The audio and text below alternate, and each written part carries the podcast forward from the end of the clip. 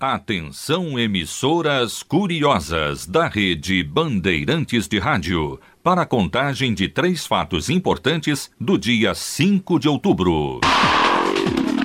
Em 5 de outubro de 1897, terminou a Guerra de Canudos, conflito que durou 11 meses no sertão da Bahia.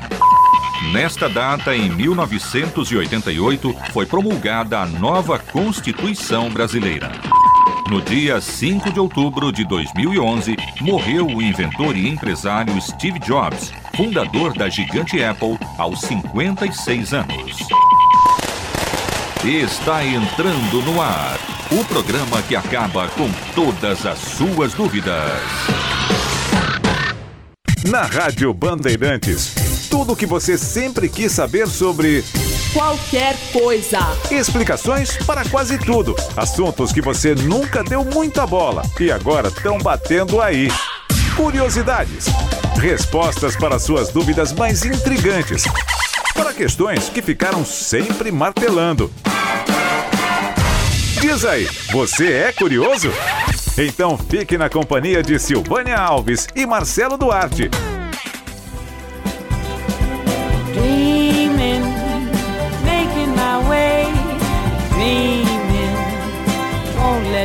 day.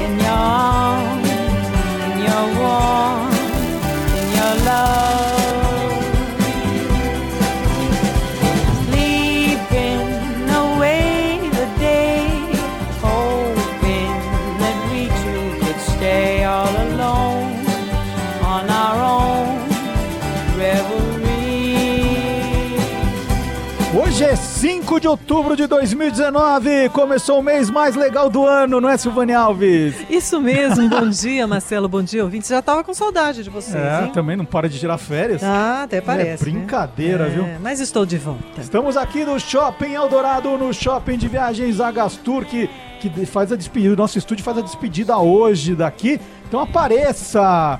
Semana passada, Silvana, era só Ah. eu. Tinha meia dúzia de gato pingado. Olha quanto ouvinte tem hoje aqui por sua causa. Tá vendo? Começamos o Você é Curioso com a música Dreamland, com a americana Madeleine Peru. Mais um pouquinho.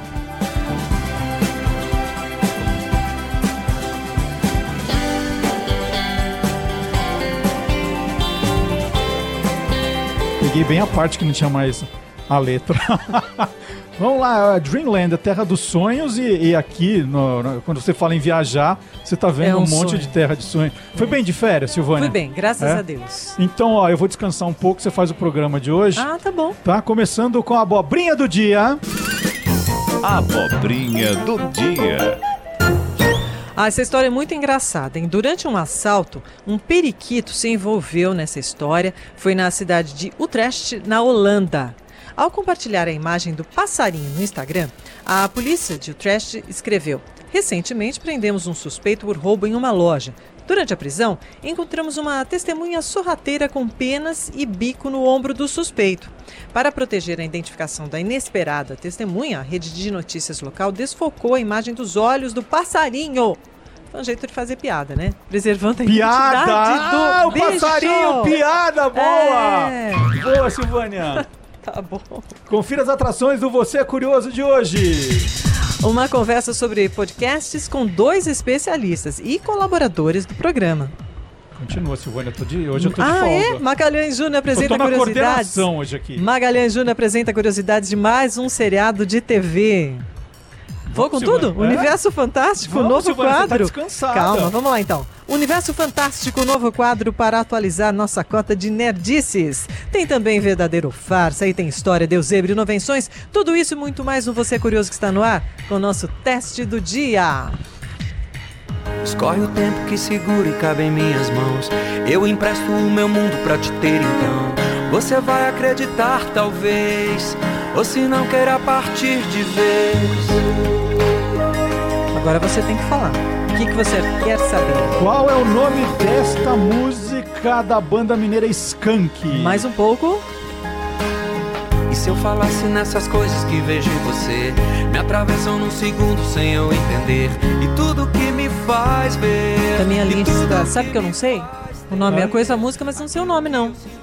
Então Tem dica? Você pensou durante esses 20 dias? Não, não, mas dica? os ouvintes podem Ah. mandar as dicas, porque a Giovana Guedes está lá no nosso é, estúdio, no Morumbi. Nós estamos aqui no Shopping Eldorado. né? Isso. Eu já contei isso. Já. É, e a Giovana está lá no- na frente do nosso WhatsApp, 99904. anotando as dicas que vocês nos enviarem, perguntas para os nossos entrevistados, né, interagindo. Né, é a nossa elo de ligação Morumbi Eldorado. Então vamos lá. O e-mail é o rbnoar@band.com.br. rbnoar@band.com.br. E o WhatsApp é o 99904 8756. 99904 8756. E começamos o programa com curiosidades do país mais curioso do mundo, com Mário Jun Okuhara.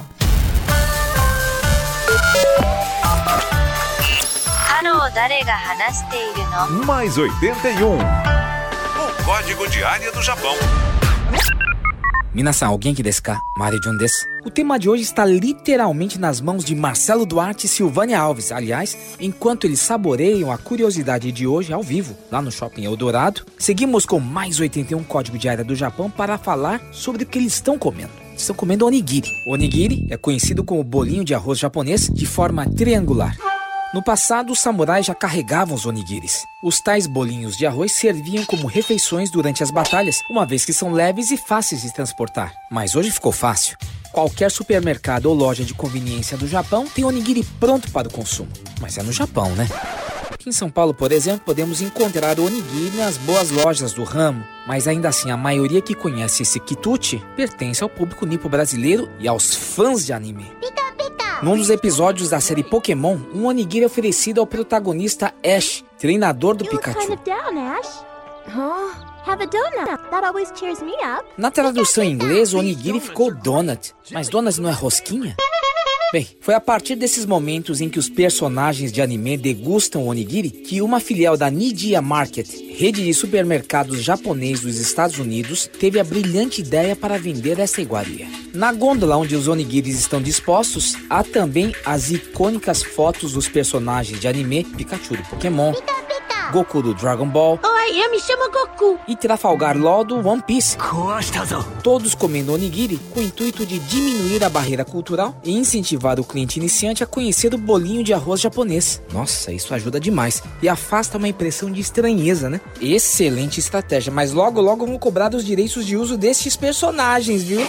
Será que o onigiri é a próxima onda da culinária japonesa? Então vamos ao veredito com Marcelo Duarte e Silvânia Alves ao vivo do Shopping Eldorado. Um abraço a todos. Gokigenyo. Sayonara. E olha, ele está aqui, ele trouxe o onigiri Mário Jun Okuhara em carne, osso e onigiri. Tudo bem, Mário? Bom dia. Bom dia, Silvânia, Mas Marcelo. Tá esse muito aqui bonitinho. fui eu que Eu vou fiz, publicar hein? a foto daqui a pouquinho. Tá Você que fez? bonito. Não, eu que fiz assim, não, mas a, a, a, a aqui não ficou muito assim estético, né?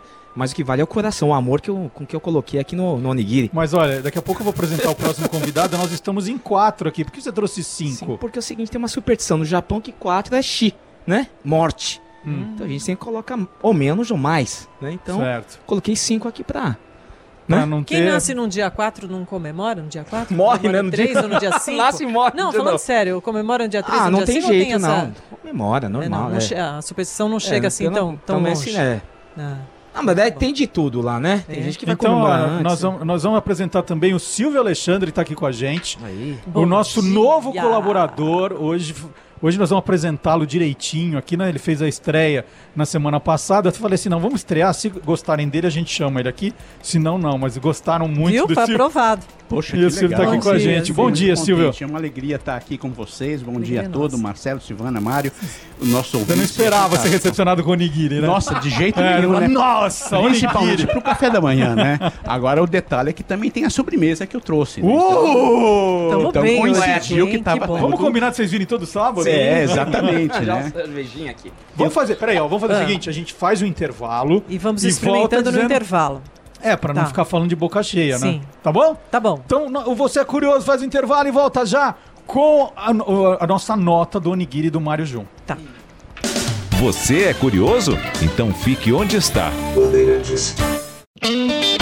Você é curioso? Nós estamos aqui no Shopping de Viagens da Gastur, num estúdio super bonito. Hoje é o último dia do nosso estúdio avançado, é a nossa despedida. Por isso tá essa festança toda aqui. É, nós estamos recebendo o Mário Jun Okuhara, o Silvio Alexandre, novo colaborador do programa. E vamos fazer de novo o nosso teste do dia? Escorre o tempo que segura e cabe em minhas mãos. Eu empresto o meu mundo pra te ter então. Você vai acreditar, talvez. Ou se não queira partir de vez. Muito bem, queriam saber o nome desta música do Skank. Pensou alguma coisa? Hum, não. São duas palavras. Ah. É, você não usa alga nesse. Usa. Usa alga? Então, é, é o masculino de alga. É. O tradicional é aquele que tem um alga assim, né? Então, mas ó, não, eu só tô dando a dica. É Ah. o masculino de alga. Masculino de alga. o masculino de alga. Tá. E E a segunda outro palavra depois depois, você pensa. Tá, então você participa pelo e-mail rbnoar.band.com.br, o WhatsApp que é o 99904 8756. 99904 8756. E no intervalo, o Mário Jun Okuhara ele tava passando a receita pro Silvio. O Silvio adora cozinhar, tava provando. Qual que é a receita do onigiri? É amor. É? Tá bom.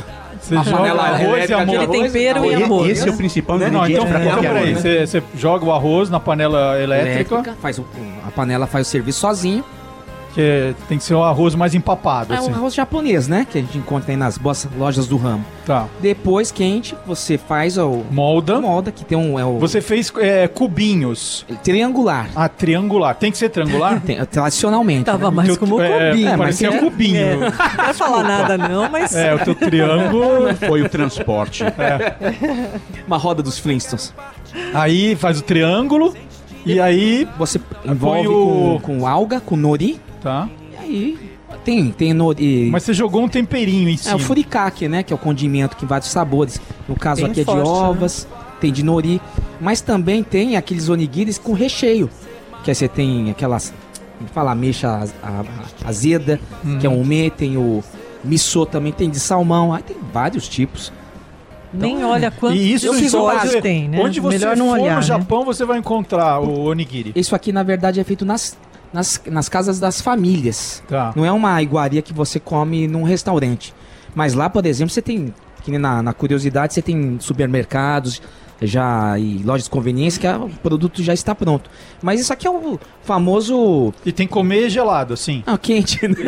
Não, Mas que- ainda bem que tá Não, tudo em mas, né, japonês então aqui, o é saquinho de gostoso, né, tempero. que- né? É, já saiu da panela, já serve. Não, é mais gostoso ainda. Isso Tá. aqui... Igual bolo quente, Isso aqui né? pra piquenique, churrascada, por exemplo, a churrasca, essas churrascos que a gente faz na família nipo brasileira hoje, é sushi, que, o onigiri e carne, né? E faz parte do bentô, então, aquelas marmitas. Exatamente. Aquelas marmitas que os pessoal, o pessoal leva para o escritório, para trabalhar. Porque assim, é fácil transportar, né? Então você vai comendo. Então isso aí desde a época antiga do Japão, é um modo fácil de você transportar e comer E rápido. a tua panela faz muito bem, viu? Tá- tava ótimo. Muito obrigado, hein? Não, e tem amor, né? Não, Então, esse é o principal né? ingrediente, com isso é certeza, verdade. sempre. Ó, e, Ah, e isso eu- tem que ser feito no dia que vai servir ou, ou pode de um dia pro outro? Pode ser do dia pro outro. Ah. Tem vários tipos. Você pode fazer um assado, você pode grelhar assim, ó. Você joga um molho em cima, Marcelo Duarte. Nossa, fica. Aí é cada, cada Não, um, eu tô né? me preparando pra Olimpíada de Tóquio. por isso que eu tô te Exatamente. Você não precisa fazer exatamente. Você pode ser original. Você cria seu molho e tudo mais, né? Então. E dá fala pra servir também com azuki, aquela pastinha de feijão. Ah, não. Ou não fica bom? ah, Ah, não. você já quer fazer arroz, arroz e feijão japonês? Exato, é Não. por isso mesmo, tipo né? aquela É. pizza de chocolate no final Não. do rodízio, né? Não, é Não, não serve, serve, não não. funciona. não. Pode tentar. Pode tentar, É. né? Mário, É, é como ketchup na pizza, né? Isso, Não, isso. não. Mário, é, é, a gente vai falar nesse primeiro bloco também, no segundo bloco, além do Onigiri, que tá maravilhoso, é, um pouquinho do seu trabalho como podcaster. Sim. Que é, é muito bacana, né? Que a gente tá falando hoje, to- todo mundo tá falando da imprensa, as reportagens de TV, rádio, dessa explosão do podcast, né? O podcast é uma, uma, uma das novidades hoje de mídia, todo mundo indo para esse lado do podcast, e a gente tem a honra de ter você no, no nosso time de colaboradores que já faz podcast, já faz muito bem o Mais 81. Vamos explicar para o ouvinte o que, que é um podcast? Um podcast, na verdade, é só a, é um- como nós temos agora um programa de rádio, mas ele no formato para ser acessado pela internet.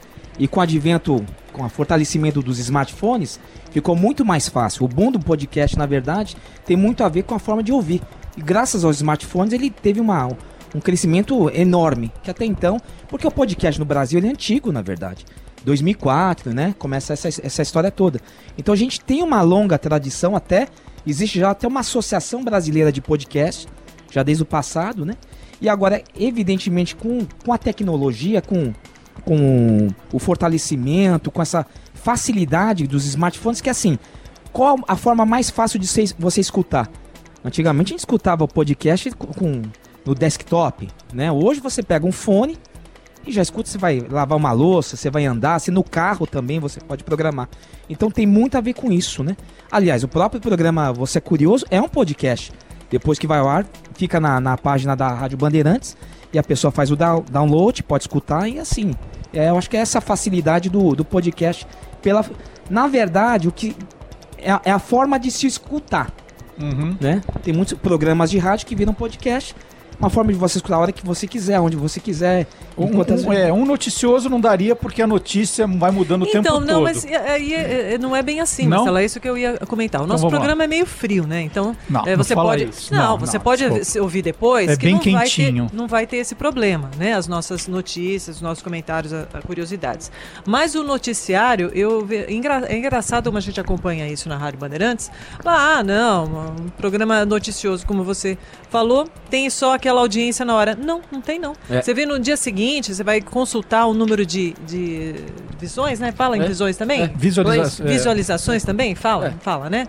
Pode Acesso. ser. É mesmo para a rádio. E aí é, é muito grande É o número de acessos. Muito grande. E agora a Rádio Bandeirantes também tem o estúdio digital, onde Sim. você pode gravar o, o que você está ouvindo. Você vê e ouve. E, e eu já é, participei, já ouvi vários outros é, é, programas anteriores que não, não ao vivo. Eu queria saber de uma notícia ou um comentário sobre algum assunto. Eu fui lá no, no- no- na No Rádio arquivo, Bandeirantes, no arquivo. e ouvi, e ouvi o que eu estava querendo ouvir. Quer dizer, é fantástico Olha, essa, e- essa e, forma. e acho que essa parte noticiosa, você tem não só a tradição, tradicional de você passar notícia, por exemplo, tem um, um podcast japonês, que é de economia, que eles fazem todo dia a leitura de manchetes dos jornais do mundo. Então tem gente que é executivo, por exemplo, aqui, que quer saber da notícia rápida, ele vai andando até a Paulista e ele escuta. Então tem várias formas de você. A linguagem é possível mudar, né, com podcast. Ô Mário, você falou que o podcast não, não é tão novidade assim, já vem de lá de 2004, mais ou menos, e a gente tá na linha com outro colaborador do Você Curioso, que é pioneiro no, nessa área de podcast, que é o Marcelo Abud. Bom dia, Abud! Bom dia. Bom dia. O Abud vai dia, participar da nossa Bom dia, conversa. Marcelo. Bom dia, Marcelo. O, o Marcelo Abud, além de pioneiro, é professor da, da FAP, na, na área de comunicação, e hoje dá, dá aula sobre podcast, apresentou pesquisa sobre podcast, é uma das maiores autoridades no assunto no Brasil. Podia contar um pouquinho dessa história, né, Xará? Sim, é, bom, eu descobri o podcast em 2005, numa matéria que saiu na revista Exame, que falava disso lá nos Estados Unidos. E, é, e quando eu descobri o podcast, eu achei fascinante porque eu já trabalhava com rádio e vi uma liberdade muito grande, né, da gente poder fazer um programa que tivesse uma independência, pudesse publicar tudo e tal. E a partir desse momento eu passei a imaginar como seria fazer um podcast. Eu não conhecia nenhum. É, e a partir dali eu pensei num podcast que falasse sobre séries, alguma coisa assim, que hoje é bastante comum, né? Sim. Fiquei com isso guardado. Tem o piloto do, do primeiro podcast que eu não cheguei nem a apresentar para o cliente. Nossa. E depois, logo em seguida, apareceu uma oportunidade. Eu trabalhava com roteiro de vídeo, tudo. Conheci uma pessoa dos canais Sony e a gente fez um podcast chamado Sonicast. Olha Isso só. em outubro de 2005. Então está completando aí 14 anos, né? Exatamente falando sobre as séries que, que seriam lançadas no canal. Eu, eu não peguei a conversa de vocês inteira, estava ouvindo no carro, né? Vou ouvir depois em podcast, como estavam comentando, A né? gente só tava dando receita de onigiri, fica tranquila. é isso, mas eu acho que esse é um lado fascinante. Hoje a gente tem, é, na verdade, todo mundo tem essa mentalidade de que pode encontrar o conteúdo a hora que desejar, né? Uma É. série, um programa de TV, mas o podcast é anterior a toda essa onda, né? O primeiro conteúdo sob demanda de uma mídia mais elaborada, eu acredito que tenha sido o podcast. E de lá para cá, né, com peças raras, que eu também já fiz algumas temporadas desde 2006, que me levou ao Você é Curioso, inclusive, né, Marcelo? Sim, exatamente. Foi o que, que me fez é, chegar até vocês pelo conteúdo, tudo e tal. E hoje também eu produzo podcasts de cidadania e educação. Tudo isso está lá no, no blog Peças Raras, né? Que também eu mantenho por causa do podcast. Só criei A gente blog. só tem. A gente só tem especialistas no nosso time. Fala assim, nossa, tem, tem, é, YouTube, tem a moda dos youtubers. Nós temos o Guilherme Domenichelli, nosso youtuber. É, o, o podcast, nós temos dois especialistas, né? Marcelo Abud e o Mário João Okuhara.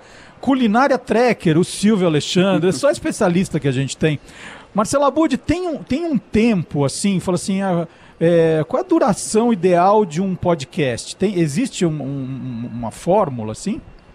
Então, Marcelo, você comentou de uma pesquisa, né? Nós ouvimos 1.080 podcasts brasileiros que foram selecionados justamente da amostra da ABPOD, né? Associação Brasileira de Podcasters.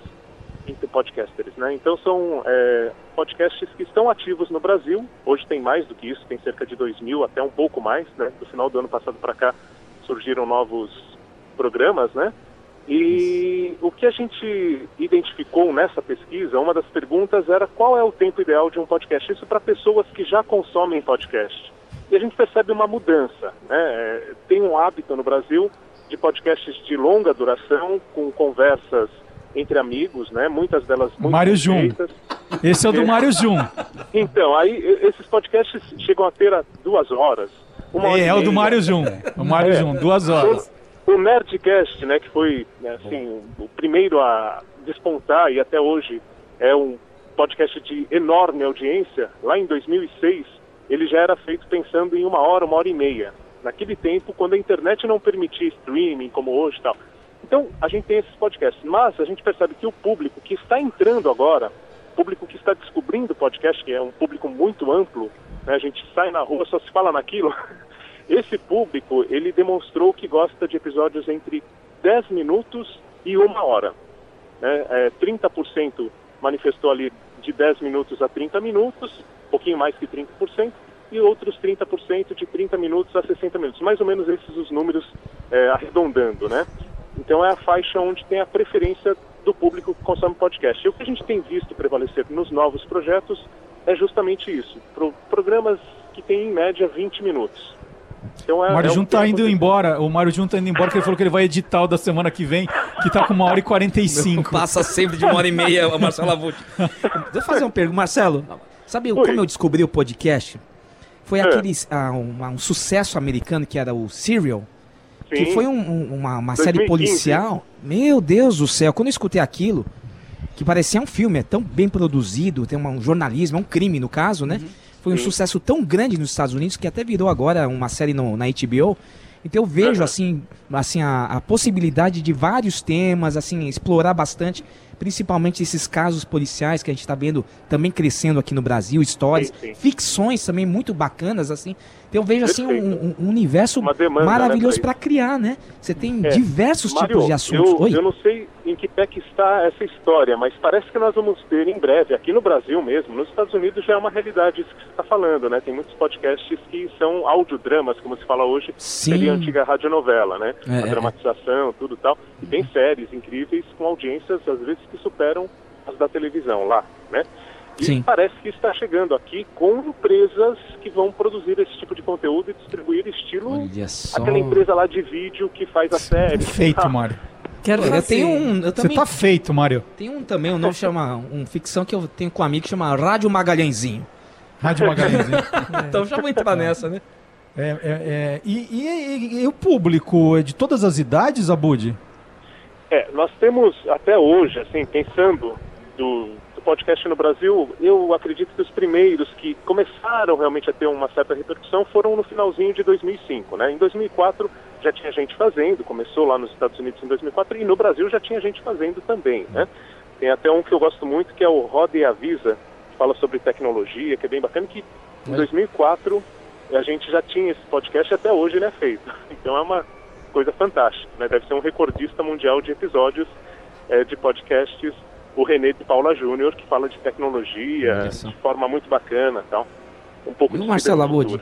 Oi. O que, que você acha? Por que, que fascina tanto? Como é que as, a, a gente tá vendo o modismo, mas acho que é um- uma plataforma que tá vindo para ficar mesmo, né? Sim. Tivemos essa onda do YouTube. O que, que você, qual que é a magia do podcast? Que eu acho Então, que também eu tem acho- muito a ver com a acho- coisa da rádio, né? Sim, sim. Eu, eu defendo muito isso desde sempre, né? Quer dizer, o podcast é rádio, distribuído de outra forma. Hum. Então a linguagem é de rádio, ele foi definido assim em 2005, né? E só para concluir, hoje eu acredito que ele está chegando em todos os públicos. A gente está vendo, é, até o ano passado, ele estava muito, a gente fala nichado, né? Muito específico para um público mais jovem, que gosta de tecnologia, tal, que tinha acesso a essa informação, sabia o que era podcast desde 2005 e tanto produzia quanto consumia esse conteúdo. Uma espécie assim da era do rádio clube, da rádio sociedade, né? Nos anos Sim. 20, o rádio era consumido pelos entusiastas do próprio rádio. Não tinha chegado ainda nem a publicidade no rádio e nem tinha se disse- disseminado como um meio popular, né? O que passa a acontecer em 32. E como é que se ganha dinheiro com isso, Abud? Será que o pessoal já Ah, tá... lá vai a Silvânia, é, esse lógico, celular tem do que, é, capitalista. Claro, tem que pensar nisso também. E, e aí já tem, desse povo todo que faz, já tem é, tão milionários aí como tem dos Oh, tá youtubers aqui, o e Mário. Aqui. Sucesso! Tadinho É a chamada Não, monetização é, do Eu, produto. eu acho que tem potencial para, né? Tem Mas ainda não tem vivendo- ninguém assim que, que Não, bata milionário, milhões. milionário acho que não, mas vivendo bem sim, né? É, tem, tem podcasts, por exemplo, o Mamilos é um bom exemplo, Mamilos. né? De um podcast que é patrocinado por uma marca grande hoje e tem todos os custos ali, é, inclusive de produção, muito bem pagos. Então é, é um caso de um investimento. Eu sobrevivo de podcasts desde 2000 e... Desde 2005 eu faço. E o Mário que leva a fama aí. 2011. Olha né? só, o pioneiro. Mas esse é um caminho, um caminho assim de pensar é, o que, que aquela empresa tem como responsabilidade social, o que, que aquela empresa tem como imagem. Eu posso criar um conteúdo que pode ser um game, que pode ser um audiodrama, é, uma reportagem, um documentário, enfim, qualquer linguagem que caiba em áudio para aquela empresa e propor. Né? É, é bastante interessante. Pode ser uma forma de se ganhar dinheiro de, de maneira que vai ser interessante para o público daquela empresa, porque tem um conteúdo que está sendo gerado por ela, é simpático isso, né? E ao mesmo tempo, para quem está realizando, tem ali como investir numa produção mais robusta, mais bonita. Tem podcasts hoje sendo feitos com é, produtoras de áudio que compõem uma trilha original por episódio, né? Então, assim, é a exceção a regra hoje.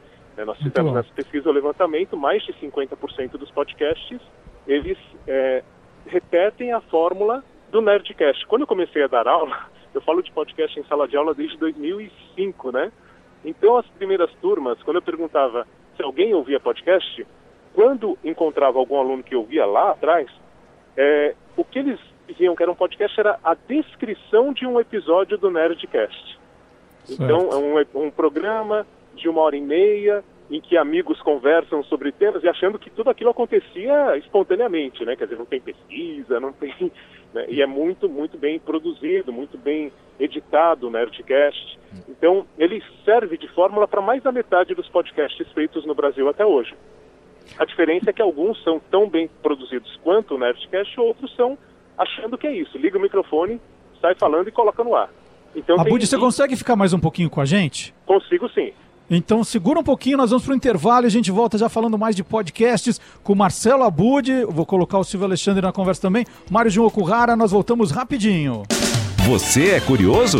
Então fique onde está. Mate a curiosidade aqui na Bandeirantes. Estamos de volta com o Você é Curioso, de volta também conversando hoje sobre podcasts com o Mário João Okuhara, que faz o Mais 81. É a coluna no Você é Curioso, que depois vira um podcast, né? Sim.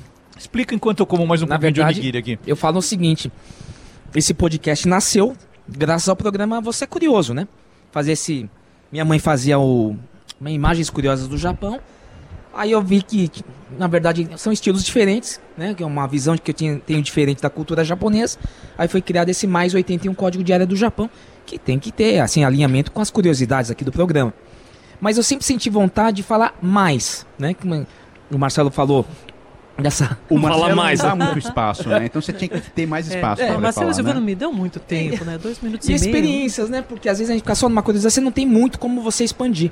Então eu fiz essa versão estendida, que é hoje o que eu falo que, eu, que é a versão estendida do mais 81, onde a gente pode desenvolver mais o assunto, né? Às vezes você quer falar de onigiri, você acaba falando não só da parte da culinária, mas você fala da história do Japão, que o samurai já carregava. Então, assim, eu percebo que na- no, no, no podcast você tem muito essa possibilidade, não só de aprofundar, de você conhecer mais a opinião do, do outro. No caso, tem um entrevistado, né? Você tem um retorno também aí nesse Exatamente, caso, é. né? Vocês sabem que o Mário Jun tá no Guinness Book com o podcast Mais 81, que foi o maior, a maior duração de um. É, o Marcelo Abud, ó, é verdade isso. Não, é o xadrez verbal que é, É, mais. viu? é, é o maior. Foi o dia que o Mier foi no Mais 81 Nossa, falar de Ultraman. É ou não é, Mário Jun? Não, mas é verdade, você viu? Ultraman Duas horas e dez. O... Só Star sobre Trek, Ultraman. É. É, você Star Trek, a gente falou o podcast inteiro Um do último podcast capítulo inteiro. do, do último capítulo do Ultraman, pra ter uma virou podcast, quer dizer. Muito bom. Tinha que ir pro Guinness É. mesmo. Não é só, eu acho que assim dá pra desenvolver. Você tem várias nuances assim que o podcast permite fazer, né? Então, ele, ele é recordista, 2 horas e 10. O que você acha disso, Abud? É, eu acho que tá aí. tem espaço para todo mundo e tem um público que é adepto desse, desse tipo de podcast e vai gostar bastante. Eu acho que é o público mais nativo mesmo dessa mídia, né? Tanto de, de criadores quanto de ouvintes. Ah, agora, está- o que eu acho que está mudando um pouquinho o, o panorama dos podcasts é a entrada de radialistas nessa história também, né? Que, que é algo que também aconteceu lá em 2005, 2006. Eu sou um deles, né?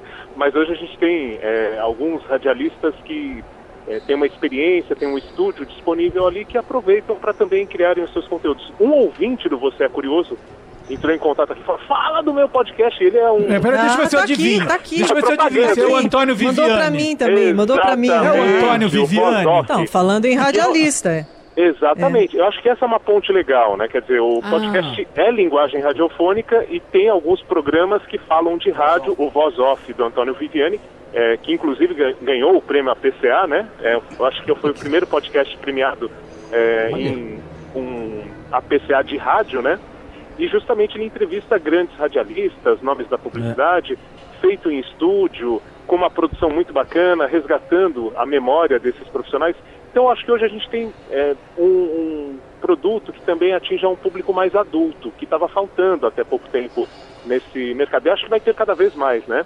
É, É o Antônio Viviani e o Nicola Lauleta, né? que... Exato, A Nicola, né? exato, Que tem o estúdio, né? Exato, eles mesmos.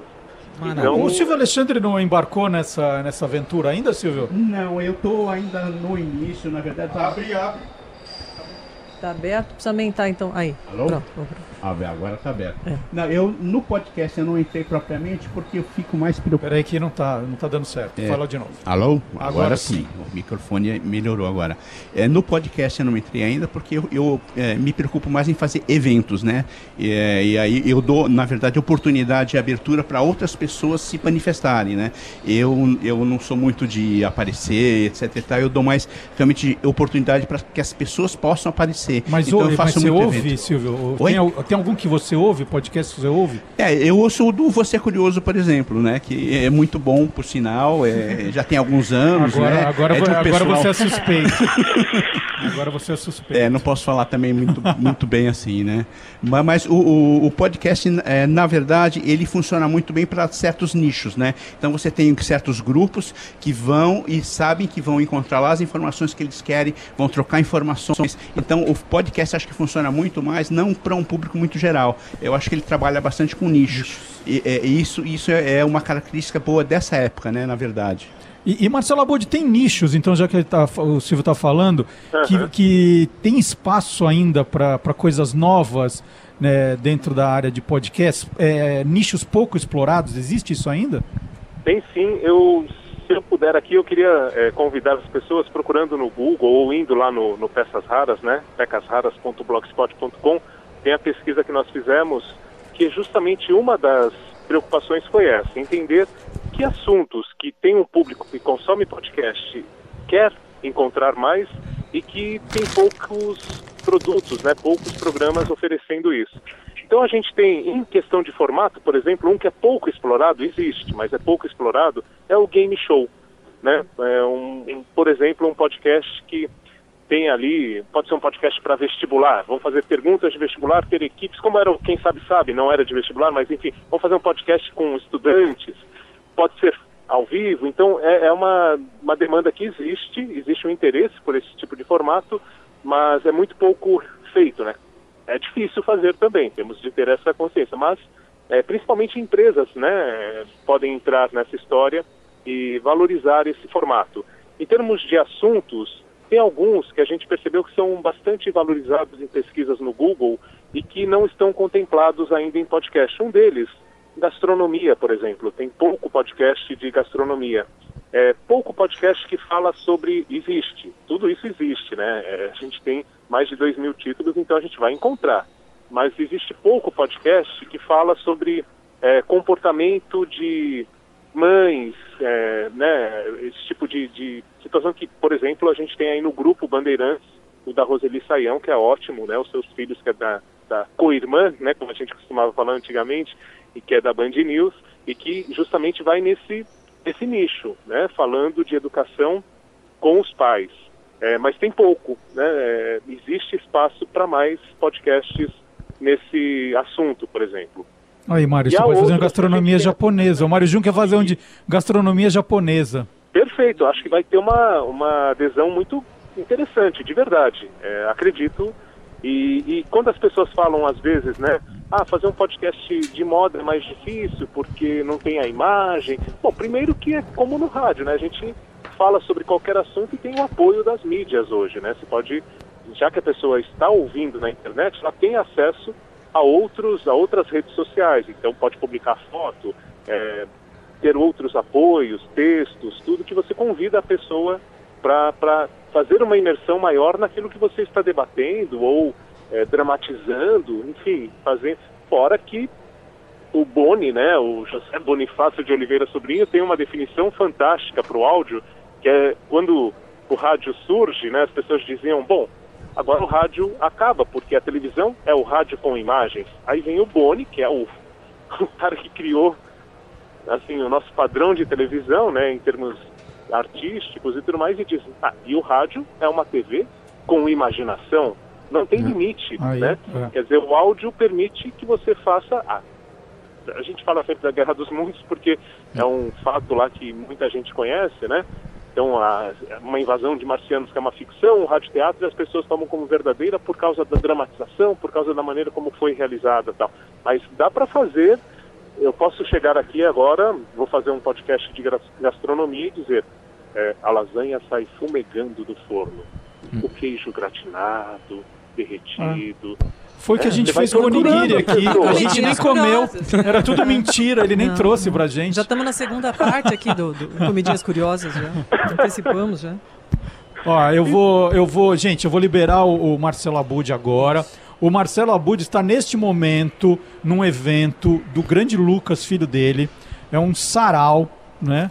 E o, o Marcelo gentilmente é, parou lá o evento com o filho. Isso é prioridade para nos tudo, atender.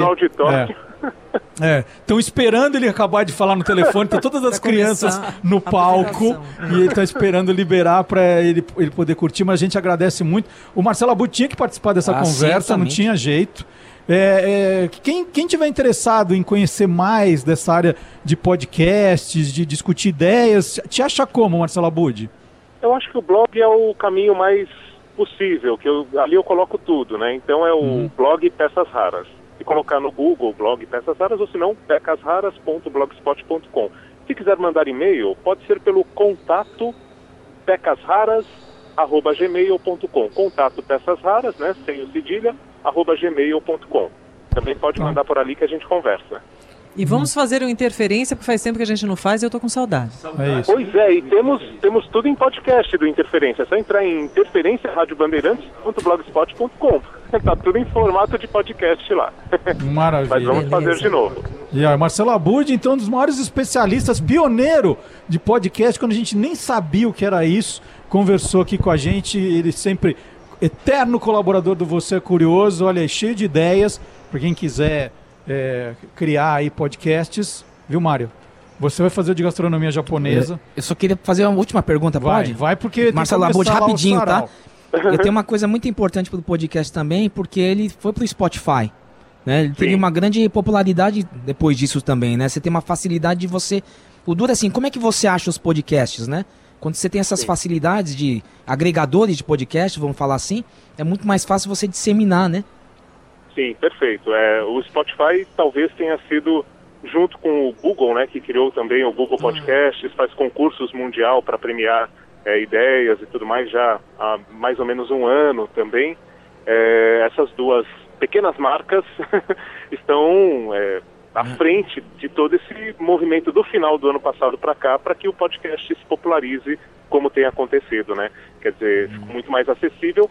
Ah, apesar de que no meu caso, por exemplo, eu faço um podcast que fala muito com o público adulto, eu coloco também os episódios no YouTube. E tem muita Olha. gente que consome pelo YouTube. Então acho que a gente tem que entender qual é o nosso público. E ok, tá em todas as plataformas, é, e é fácil hoje, né, né Mário? É, Bacana tem isso. uma ferramenta para publicar, é muito fácil. É, de graça também, é importante É. que as pessoas saibam. Se alguém tiver dúvida, pode me perguntar aí pelo contato pecasraras.gmail.com que a gente conversa sobre isso. Eu dou ali o link. É muito fácil publicar no Spotify. Maravilha. Pode começar o sarau aí, gente. Um Valeu, abraço, Budi. Um abraço, obrigado. Gente, pode começar. Boa sorte, Lucas. Você é curioso? Volta rapidinho. Você é curioso? Então fique onde está. Você é curioso? Estamos de volta com o Você é Curioso ao vivo do Shopping Eldorado. Estamos aqui no nosso estúdio, no Shopping de Viagens da Gastur. Hoje é o último dia do nosso estúdio avançado aqui. Então apareça, né, para conhecê-lo, tirar uma selfie com a gente. A Silvânia adora tirar uma selfie. Não é, Silvânia? Quando eu peço pra você uma selfie, o que você fala pra mim? Ah, tem que tirar? tem que fazer foto? Vamos lá de volta com o nosso teste do dia. Escorre o tempo que segura e cabe em minhas mãos. Eu empresto o meu mundo pra te ter então. Você vai acreditar, talvez. Eu não sou dessa geração de selfie, selfies, viu, Marcelo? Bom, vamos lá. O teste do dia quer saber o nome desta música do Skank. Aí você participa pelo e-mail rbnoar.band.com.br ou pelo WhatsApp 99904 8756. 99904 8756. Tem também perguntas chegando, comentários. tem Nossa, uma tem aqui uma pro, pro, pro, pro Mário Jun, daqui a pouco a gente faz. O nome, né, é, é alga no masculino Hum. e o nome de uma cidade religiosa de São Paulo Ah. no masculino e sem a primeira vogal. Que vai estar lotada aí nos próximos É. dias. Esta é a dica do Marcelo Duarte. No teu É. microfone já era. Pra quem, pra quem É, eu- eles estão fazendo sabotagem aqui, mas tudo bem. Puxa. Essa- essa- essas dicas do Marcelo são sempre incríveis, são fantásticas. Isso. Eu sempre acerto toda hora, é impressionante. Tem que saber a resposta, Não, né? é, É, é, óbvio, é. óbvio, Sabe a né? resposta aí Procura você- no Google. Aí você vai na dica. Não, dá um Shazam na música. Aí ah, você vai agora que que agora tá eu vou falando. começar a entender as dicas do Marcelo. Vamos lá. Você já falou como participar do teste do Já, dia? já É? falei. Então sabe aquele cara que entende tudo do assunto, Silvânia?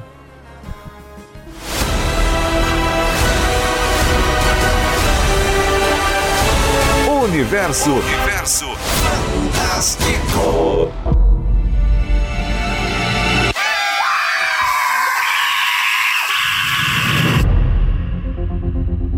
Em anúncio misterioso, a Netflix divulgou que está rodando a quarta temporada da sua principal série, Stranger Things. No pequeno vídeo que mostra um cenário de cabeça para baixo, o texto diz: Não estamos mais em Hawkins. Este parece ser o começo de muitos vídeos que veremos de um dos programas mais criativos e influentes dos últimos tempos. A plataforma anunciou também um novo acordo com os criadores da série, os irmãos Doffer, para o desenvolvimento de novas séries e filmes. Estamos na torcida por boas novidades. O diretor e produtor J.J. Abrams, que nos últimos anos interferiu sobre algumas das maiores franquias da cultura pop, como Star Trek e depois Star Wars, está escrevendo com seu filho Henry um quadrinho do Homem-Aranha. Abrams declarou que a minissérie de cinco partes mostra Peter Parker de uma maneira que você nunca viu antes. É preciso dizer que Abrams sempre quebra as convenções. Nas primeiras páginas do Homem-Aranha 1, Peter perde uma mão em um duelo com o novo vilão e abandona a luta contra o crime.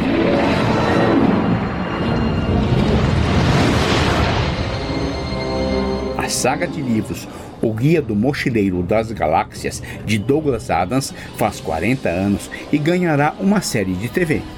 O projeto está sendo desenvolvido pelo serviço de streaming Hulu, o mesmo responsável pela premiada série O Conto da Aya. Não sabemos o que os próximos 40 anos revelarão do nosso universo, mas talvez seja melhor assim, pois, como observou Adams, existe uma teoria afirmando que se alguém descobrir para o que serve o universo, ele desaparecerá na hora e será substituído por algo ainda mais bizarro e inexplicável. Outra teoria afirma que isso já aconteceu. Informou Silvio Alexandre para o Universo Fantástico do Você é Curioso? Acho que já aconteceu sim. Tenho quase certeza disso. É, são duas teorias válidas, né? Então tá aí o Silvio Alexandre, nosso novo colaborador aqui com a gente, já trouxe presentinho também. Olha. Olha, o que, que você trouxe aqui, Silvio? É, não é presentinho, isso aqui na verdade é um peperô, é um biscoito coreano que ele tem. é, O Mário João não vai comer, é, então, é, né, Mário? inclusive um dia, um dia lá na É, o original é o poke do Japão. É, é, ele tem um dia lá na Coreia que é o dia do peperô, é onde é dado para as pessoas numa ideia de gratidão, de amizade e de carinho. Ah, que legal isso, eu não e- sabia. e, inclusive, ele é associado às vezes ao próprio Dia dos Namorados, embora no o- lá na Coreia o Dia dos Namorados é no dia 14 de março. O dia do peperô é no dia 11 de novembro, que é 11 que são dois palitos, Viu, né? Silvio? Isso aqui também, o meu pai comia isso aqui mexendo no whisky. É. Colocar dentro do café, assim, olha. E e eu lembrei que a gente vai ter agora, Mário Jun, é, no dia 11 de outubro, o dia da menina. Não, não tem também no, no Japão o dia da garota, uma coisa assim? É uma data no Japão. Esqueci a data, tem o dia das meninas, que aí tem, você tem uma, uma, uma escada, vamos chamar assim, uma estrutura para colocar o ningyo, que é as bonecas, para desejar felicidade para as. Puxa, esqueci a data, Marcelo. Mas fica, fica com, com essa ideia aí que vai E- ser. Agora aqui vai ser comemorado dia 11 de outubro. E na Coreia é interessante também essa- essas datas. O 14 de março, por exemplo, todo mês 14 é uma comemoração relacionada ao aspecto amoroso. Por exemplo, o dia lá dos namorados na Coreia é 14 de março, que é um detalhe, só as mulheres é que dão presente e dão chocolate para os homens. E no mês seguinte, que é abril, dia 14 de abril, é, é o White Day, que é o, o dia onde os homens é que presenteiam as mulheres, mas aí não com chocolate, pode ser doce, mas não chocolate. E pode ser um jantar, uma flor ou até um jantar amoroso. Que legal, olha quanto a falando- gente aprende aqui. É, falando em, em moças, o Fábio Banlai, nosso ouvinte, né, de Santo André, ele manda uma mensagem para cá. Não sei se é em todo o Japão, mas tem uma superstição que diz que a moça que faz o onigiri, onigiri bem feito, casa com um belo rapaz. Tem isso mesmo, Márcio? Você sabe disso?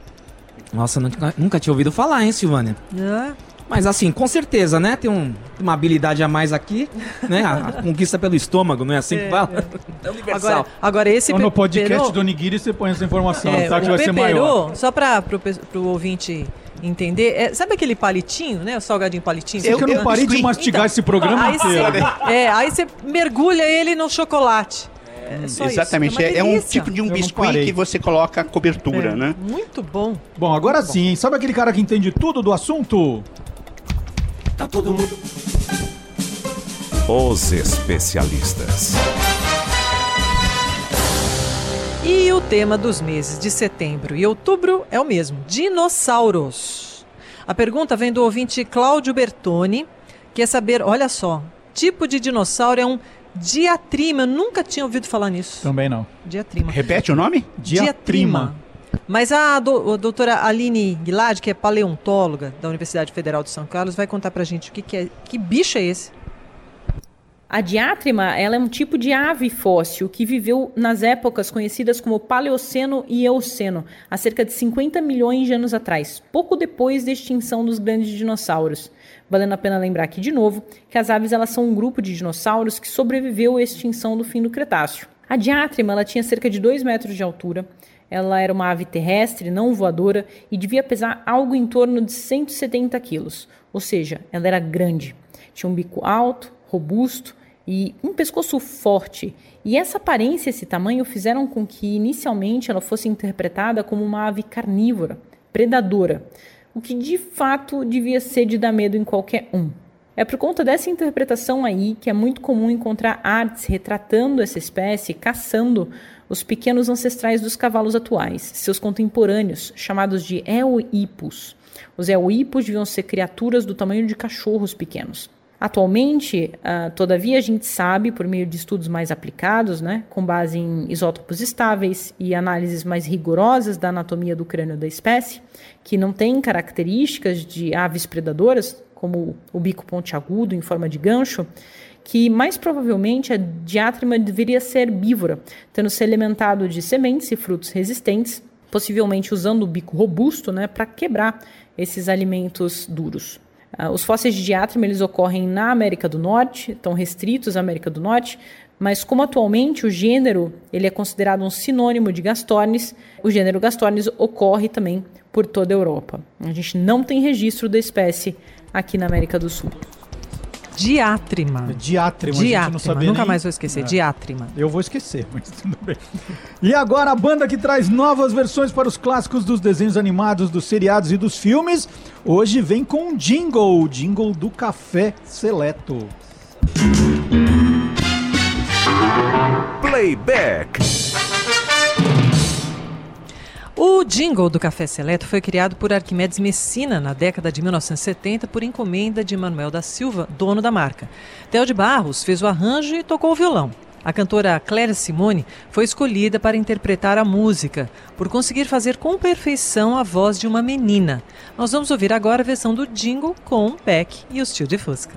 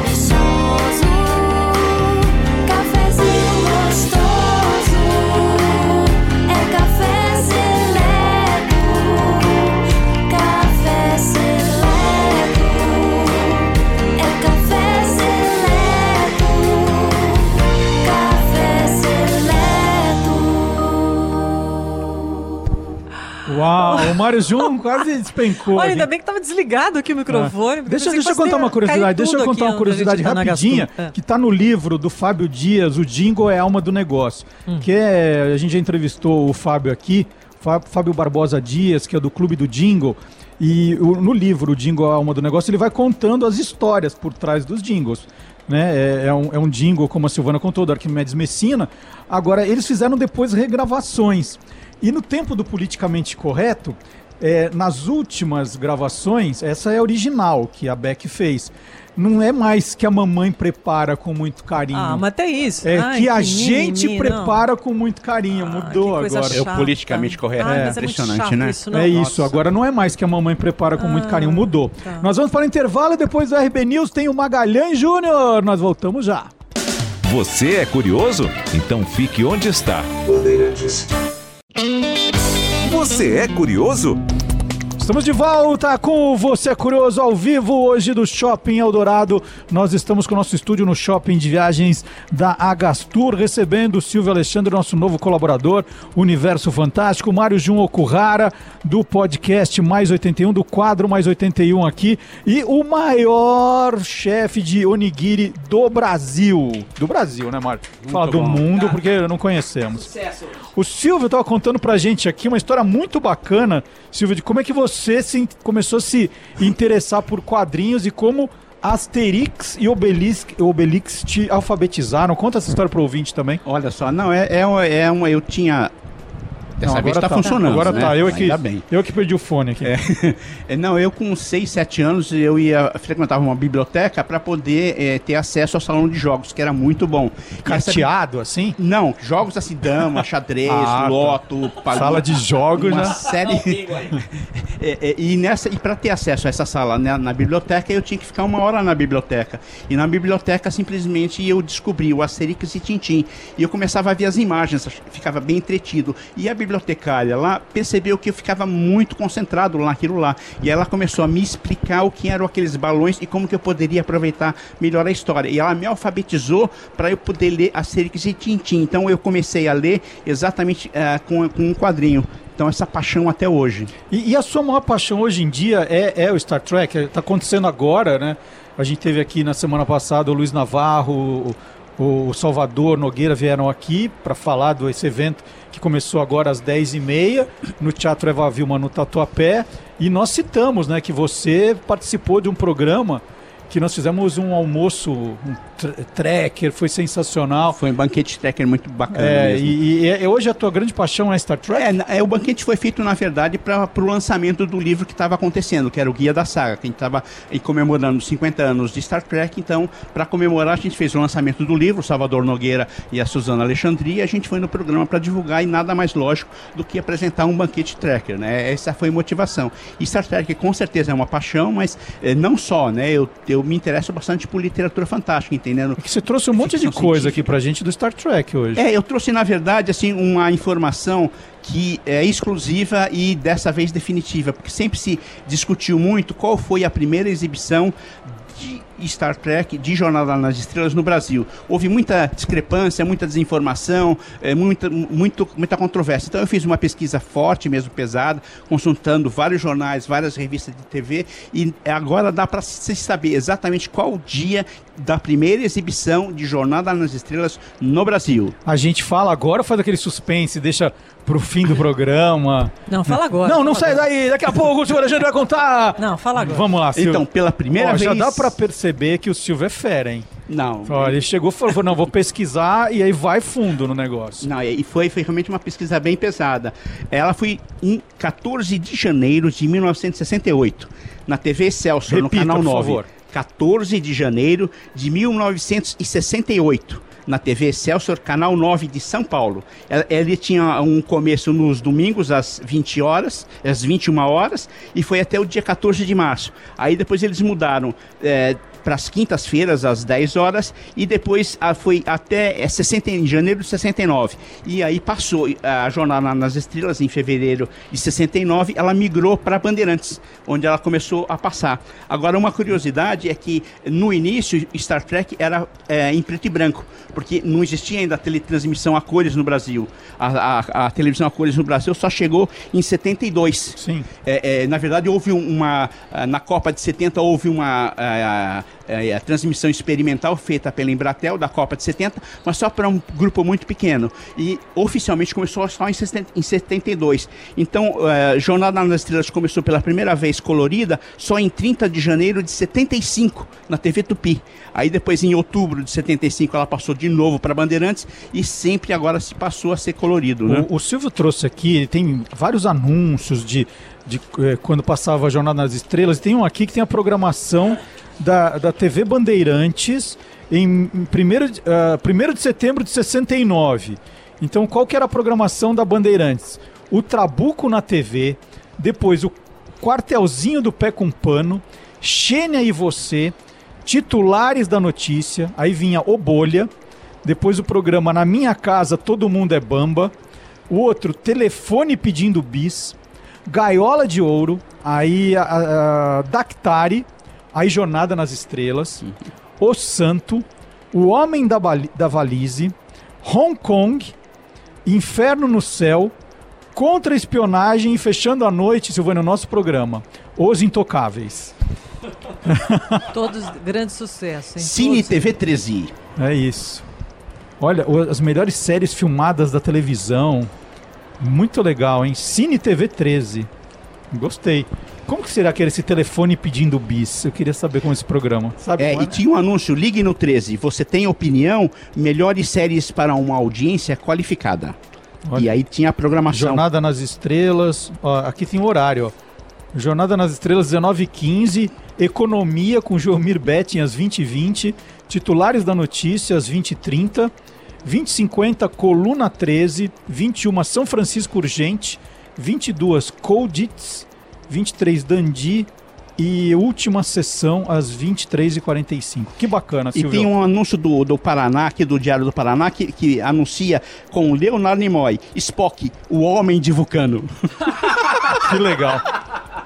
E, e por falar no Leonard, o nosso ouvinte, fiel ouvinte, o Sérgio Paz, ele falou do programa da semana passada com o pessoal do, do Nova Frota BR, né?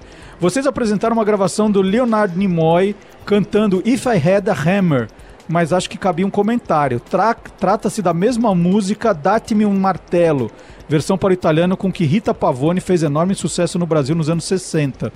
E aí ele mandou do livro do Erasmo Carlos, Minha Fama de Mal, uma curiosidade. Isso é do livro, tá? Entre aspas. Em 1964, ainda bem novato e quase desconhecido, Erasmo fazia uma apresentação cantando na frente da TV Rio ao ar livre, sob chuva, num show organizado às pressas por Carlos Imperial. No meio da música, ele ouviu as pessoas gritando, entusiasmadas, e achou que finalmente estava agradando. Mas logo ele percebeu o verdadeiro motivo da gritaria: a chegada ao prédio da TV Rio de Rita Pavone em sua primeira turnê no Brasil. Muito bom.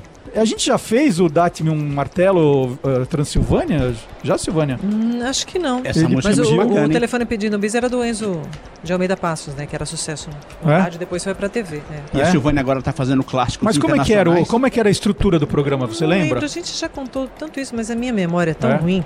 Mas eu vou, eu vou, eu vou procurar. Bom, então vamos agora ouvir a mesma música em duas versões? É o lado A, lado B. Lado A e lado B. A banda britânica de jazz Incógnito.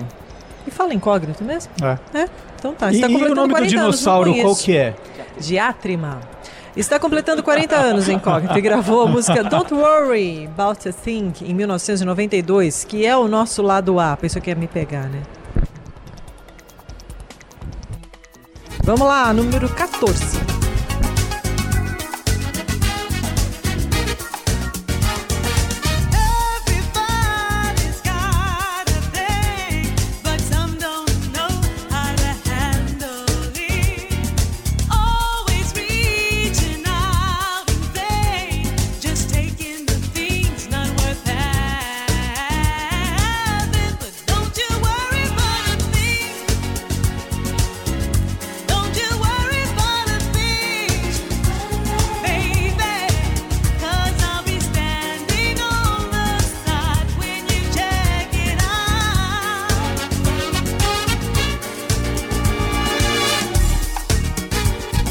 Don't Worry About a Thing foi composta por Steve Wonder e lançada em 1973. Teve várias regravações, mas nós vamos ouvir a versão original com Steve Wonder no nosso lado B.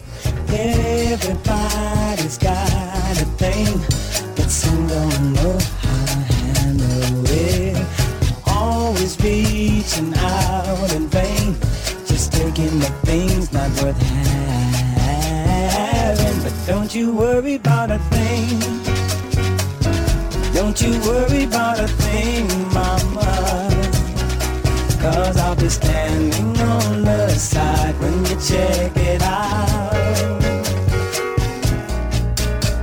You say your style of life's a drag, Tá aí, esse foi o nosso lado A, lado B. E falando em música, agora é hora de Antônio Mir e o nosso antropólogo musical, musical Caçadores da Música Perdida. Atenção, senhores pais. Vem aí mais um campeão de audiência.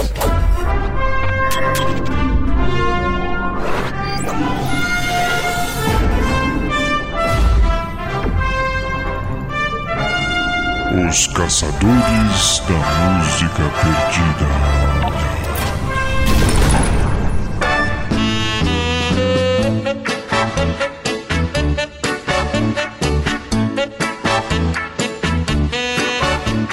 Se fala em viagem, um dos destinos preferidos dos brasileiros é a praia.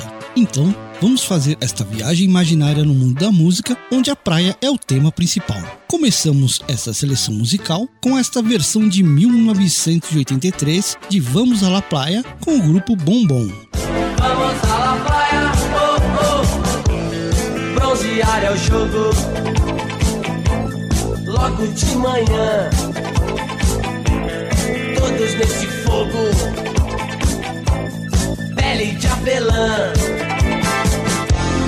Vamos à la praia, oh, oh. Vamos Para pegar um bom lugar na praia, é preciso chegar bem cedo, e Marcos Peter levava sua amada Maria Isabel bem antes do sol raiar. A praia estava deserta, o sol surgia no céu. E eu contente cantava pra você, Maria Isabel. Pegue a esteira e seu chapéu. Vamos para a praia que o sol já vem. Pegue a esteira e seu chapéu. Vamos para a praia que o sol já vem. E a praia é um ponto de encontro de amigos. Para aproveitar o dia de sol, era só chamar o grupo Dominó com a música Companheiro, mas era bom ir depressa. O sol está brilhando. Oh, oh. A praia é sal e mel. As horas vão nadando. Oh, oh. A água é cor do céu. Companheiro, companheiro,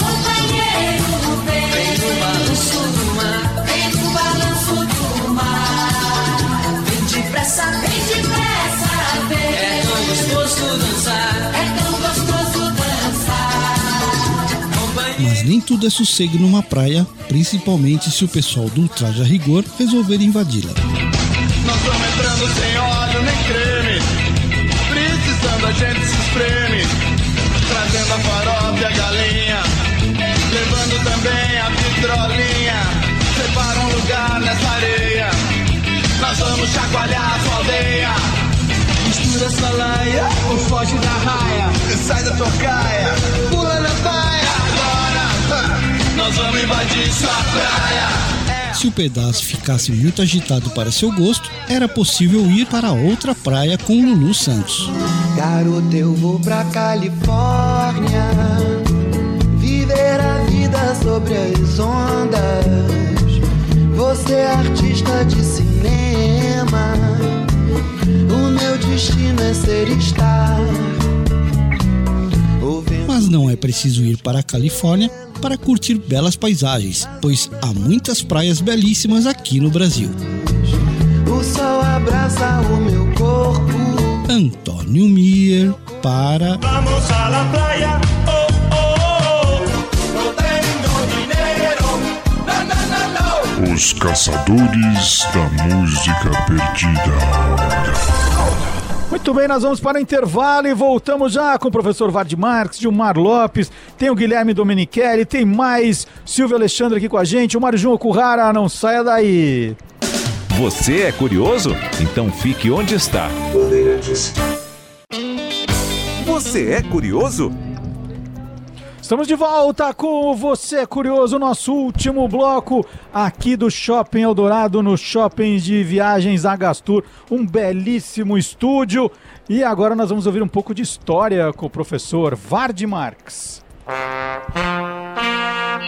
Aí tem história, com o professor Vard Marx.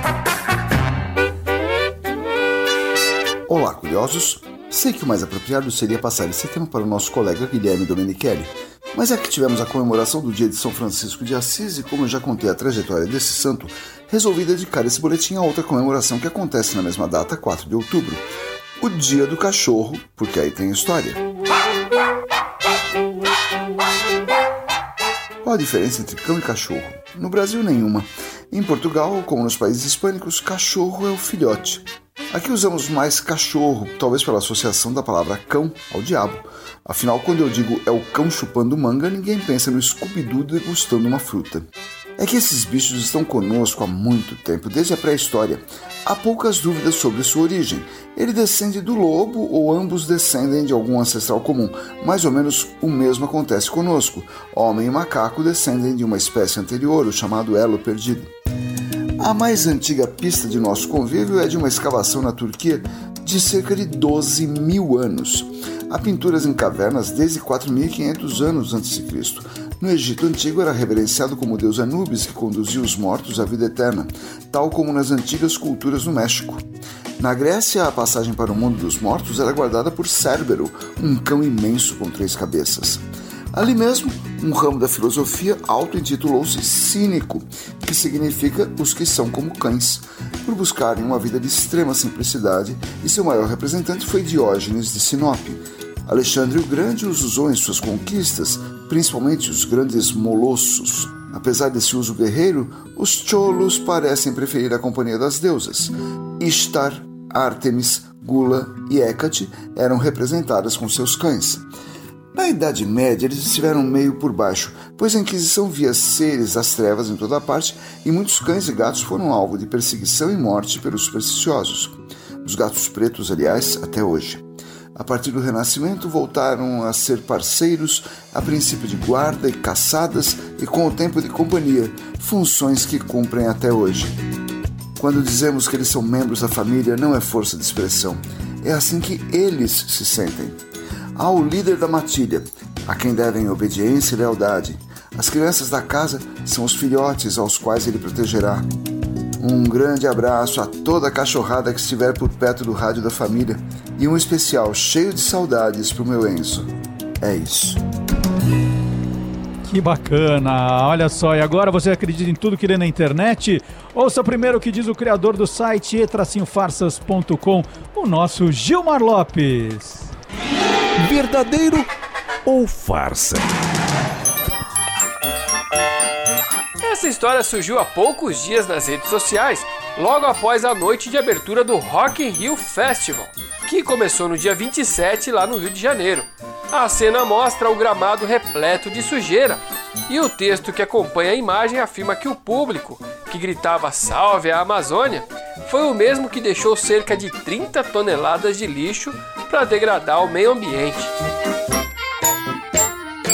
Um montão de gente entrou em contato querendo saber: será que isso é verdadeiro ou farsa?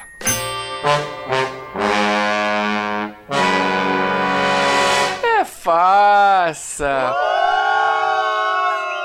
Não, quer dizer, tem algumas coisas reais misturadas com algumas coisas falsas.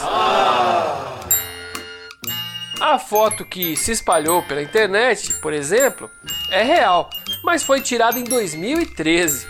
O curioso é que essa mesma foto volta a circular todo ano como se fosse recente. Apesar da foto não ser de 2019, a quantidade de lixo recolhido pela companhia responsável pela limpeza urbana lá do Rio de Janeiro foi bastante alta, porém foi inferior ao do ano de 2017. De acordo com a Conlurb, que é a Companhia Municipal de Limpeza Urbana lá do Rio de Janeiro, foram recolhidas 162 toneladas de lixo somente nos três primeiros dias do festival, mas é cerca de 15 toneladas a menos do que o mesmo período do Rock in Rio anterior. A empresa explicou que do total recolhido, 96 toneladas é formada por material potencialmente reciclável e que está sendo destinado aos catadores credenciados. Já o material orgânico está sendo levado para o Ecoparque do Caju, da própria Conlurb, onde, segundo a empresa, serão transformados em biogás para geração de energia. Então, amiguinhos curiosos, a foto usada para ilustrar o excesso de geração de lixo do Rock in Rio é verdadeira, mas ela é de 2013. O público dos três primeiros dias da edição de 2019 do Rock in Rio gerou cerca de 15 toneladas a menos de lixo do que a edição anterior. Sem dúvida, uma quantidade enorme de dejetos. Porém, segundo a nota da Conlurb, todo o lixo está sendo reciclado de alguma forma. E aí, você quer saber se o que está rolando na internet é verdadeiro ou farsa? Então entra lá no www.e-farsas.com. E agora a hora de curiosidades do mundo animal com o biólogo Guilherme Domenichelli, criador do canal Animal TV e também autor do livro Criaturas Noturnas. E aí, deu zebra? Vocês conhecem o macaco bugio? Existem algumas espécies diferentes de bugios que ocorrem desde a Amazônia, Pantanal e sul do Brasil. As cores dessas espécies variam do bege claro até o preto. A espécie da Mata Atlântica que ocorre no estado de São Paulo tem a cor avermelhada. Por isso, além do nome bugio, ele também é conhecido como macaco ruivo. Em outros lugares do Brasil é chamado de guariba, barbado ou gritador. Os adultos podem pesar até 7 quilos. Vivem em grupos com até 15 macacos, sempre liderados por um macho maior e mais forte. As fêmeas têm a gestação de 4 meses. O filhote nasce com apenas 130 gramas e fica com a mãe até os 2 anos de idade. Os bugios são praticamente herbívoros. Adoram comer folhas, brotos, sementes e frutos. Sua maior característica é o grito alto e rouco. O osso da garganta é bem desenvolvido, dando a impressão de ter uma grande barba. Os bugios gritam para marcar seu território, avisando os bugios de outros grupos que aquele pedaço tem dono. Seu grito pode ser ouvido a uma distância de 5 quilômetros. Muito bom! E depois desse trio de ouro, chegou a hora da resposta de hoje, do teste do dia. Escorre o tempo que segura e cabe em minhas mãos. Perguntamos Eu o nome desta música do Skank. Vamos perguntar pro Mário Jun Okuhara qual é Você o sabe? masculino de alga. Algo.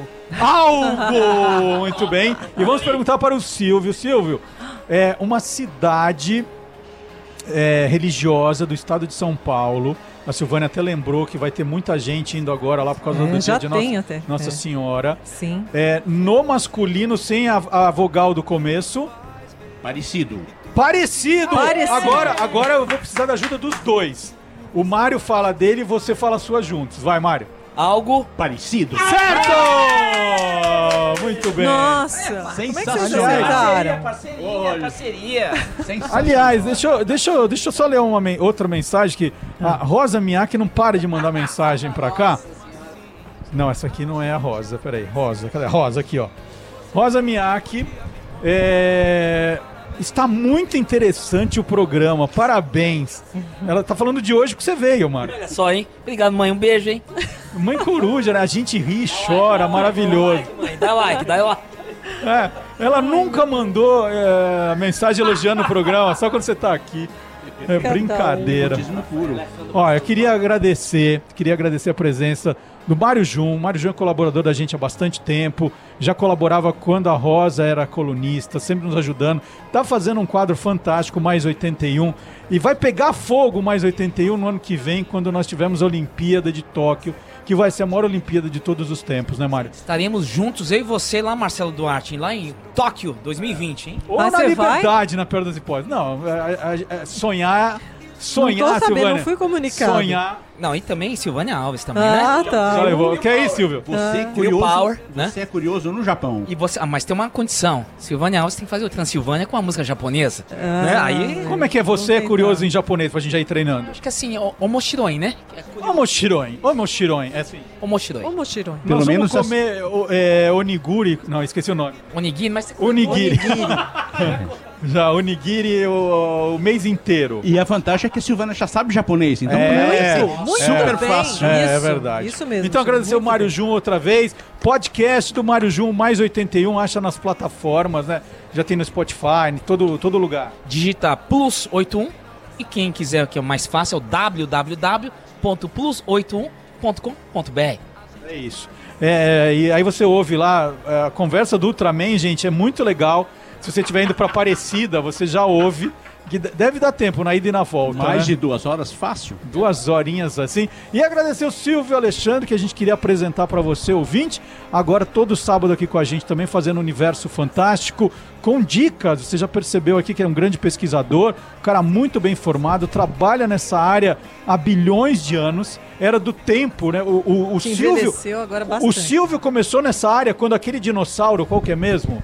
Diátrimo. O diátrimo ainda habitava a Terra. Exatamente. Ele, eu cruzava com ele É.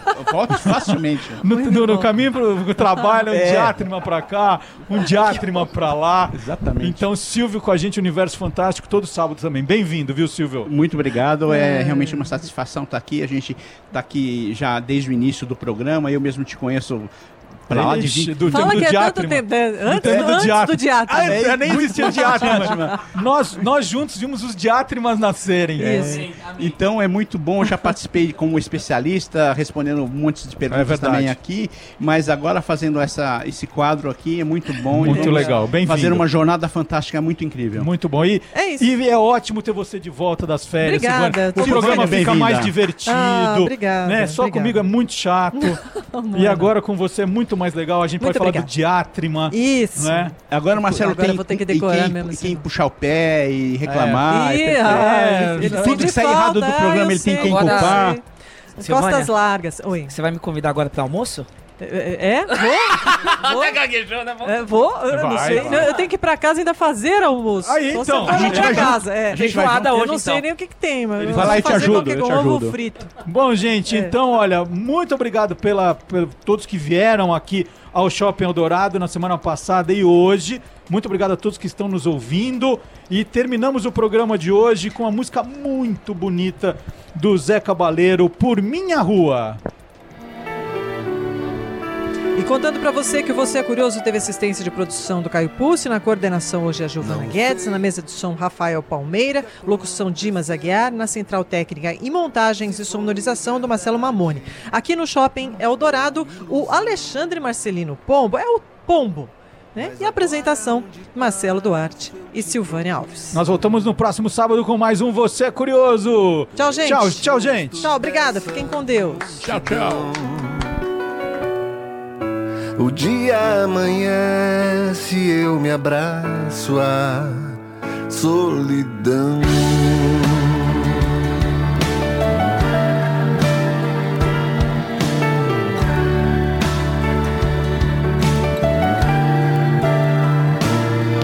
Não sei o que aconteceu, se foi um sonho ou foi real mas ainda espero por sua resposta. Espero que me mande algum sinal. A noite vem, a solidão da noite dói igual.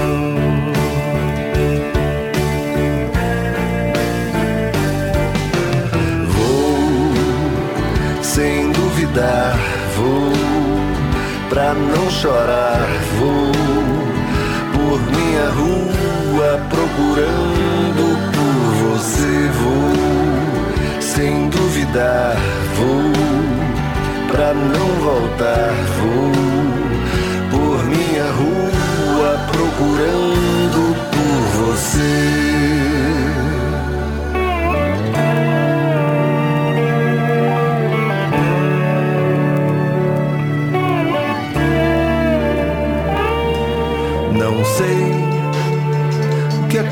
Aconteceu, se foi um sonho ou foi real. Mas ainda espero por sua resposta. Espero que me mande algum sinal. A noite vem e a solidão da noite dói igual.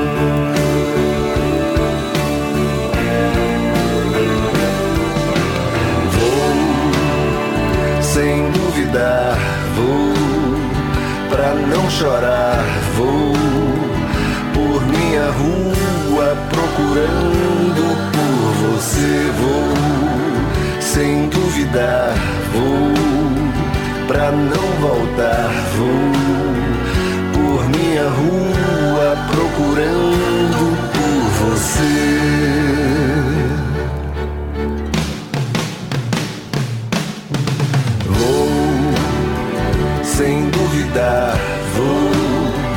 Pra não chorar, vou minha rua procurando por você vou, sem duvidar vou, pra não voltar vou, por minha rua procurando por